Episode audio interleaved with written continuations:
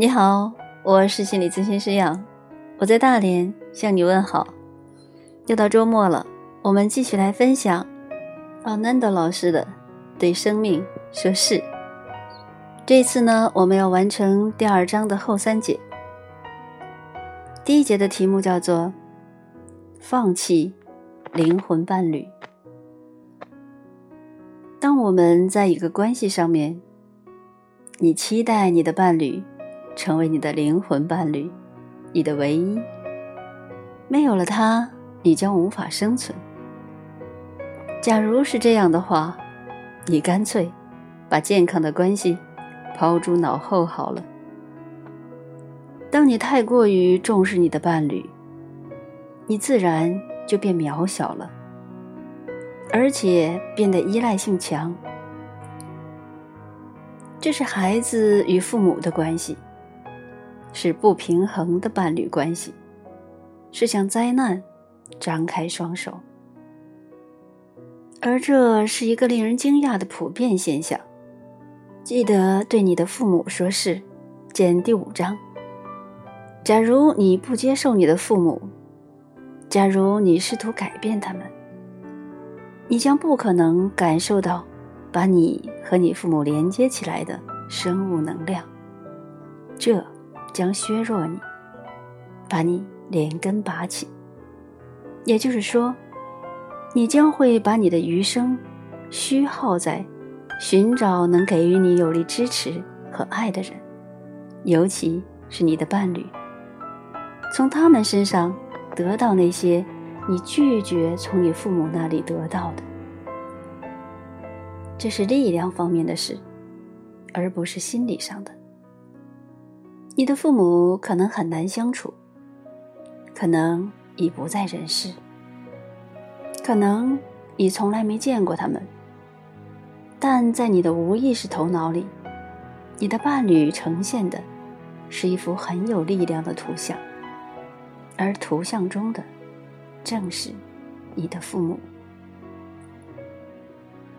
假如他们不能让你有感谢的感觉，至少。他们把你带到这个世界，那么你将无法体会你和其他人之间该有的公平、平衡和健康的关系。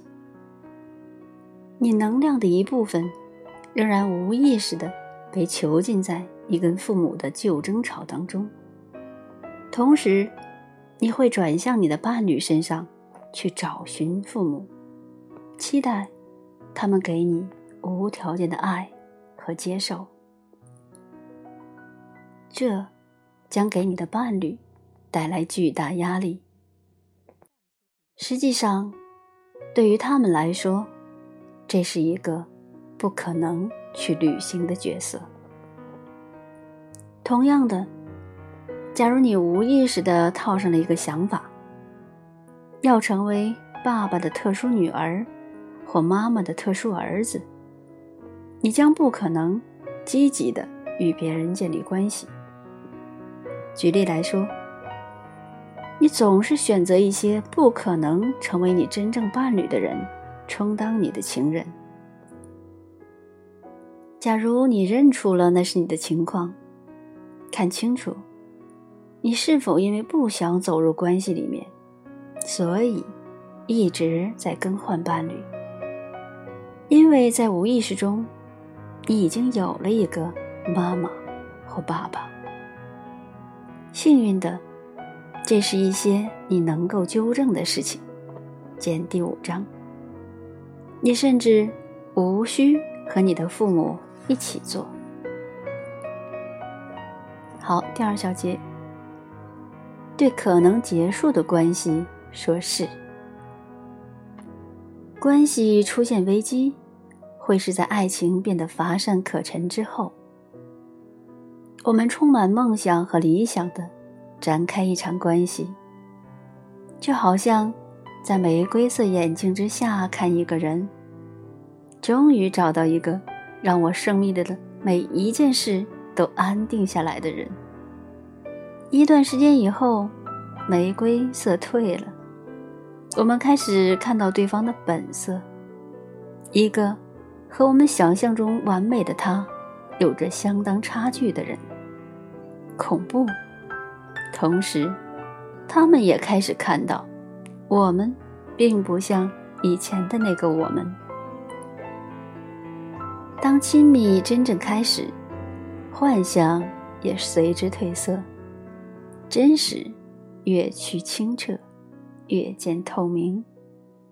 从此，我们无休无止的唠叨挑剔这个身边人，或者甚至，无论如何，在任何方面，不管我们是否胜任，我们都开始试着去改变对方，试图把他们塑造成我们梦想中的那个他，致使对方如同被打入十八层地狱一样的活着。别人是别人。你是你，你不可能改变你的本质，也不可能改变别人的。你可以改变的是处境当中的你，仅此而已。如果你能够明白，这是无意识机制驱使你重复再重复，你也能够替你自己增添一些智慧、知觉和责任感。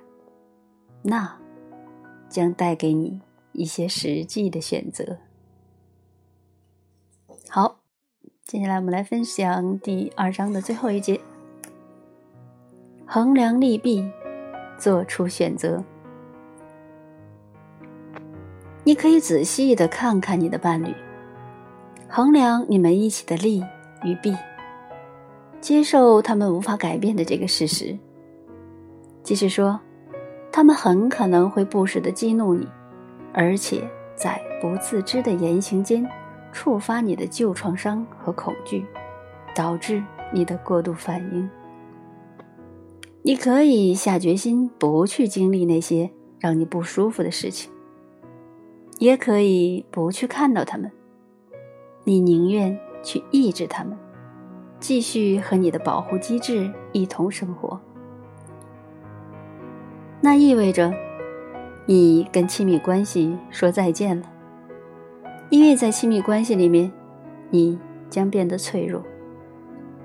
保持你的舒适形象，意思是和一个可能性说再见，剥掉如洋葱般层层叠叠的无意识，也是和另一个可能说再见，与你的伴侣一起走一段锦绣人生，活一段。无憾人生。无论如何，这是安全的。留守在自我的舒适地带，以你的生命做出你的选择。假如你认为和你的伴侣一起令你透不过气，这段感情让你很不舒服，那很好。只要你做出的决定是有意识的，你会承担这个决定带来的后果。不会有罪恶感，不会后悔，也不会去谴责。把你们这一关系的利与弊找出来，衡量一下。倘若弊多于利，那你应该怀着爱与尊重，跟你的伴侣解释清楚，并且为你这个决定负起责任。你可以离开。对你的行动负上全部责任，意思是不去责备你的伴侣，因为他只是做他自己。假如要去谴责，那个被谴责的人将会是你，因为你把一些想象投射到你的伴侣身上，而那些是并不属于对方的。相反，倘若你发现利益多于弊，我还可能找到这么一个愿意容忍我所有习性的人吗？这么有力的理由不用多说，你的决定该不会是短暂的。其实，当你的自我开始去冲撞你的伴侣时，你可以借着这种状况去了解你的无意识机制，无需抗衡、责备或吵骂。让你的脆弱无遮掩的流露，感受那个让你不舒服的感觉，看清楚他们，明白你根本没必要被这些感觉拖着走，让他们凌驾于你的生命之上。那对自我来说是很惊吓的事。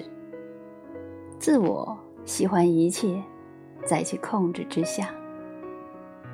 然而，当自我出现危机时，就是你被解放之时。因为，只要你承认你的旧创伤，并承担它带给你的反应和行动，那么，你再也无需去压抑这些反应，也不必害怕那隐藏在背后不受控制的情绪爆发。你和你的伴侣。也不会再陷入不必要的争执之中。自由到来了，同样的，以承担的态度去面对，因为你决定留下来，跟这个人在一起。那么，在未来，如果他仍然使你烦扰，该被谴责的会是谁？这就是说，你不能再为了你这位身边人的本相。而继续唠叨，切记，是谁决定维持这段关系，而且十分清楚，他就是他，一个不会去改变自己的他。好，到此为止呢，我们第二章就分享完了。下一周呢，我们会分享第三章，对真正结束的关系说是好。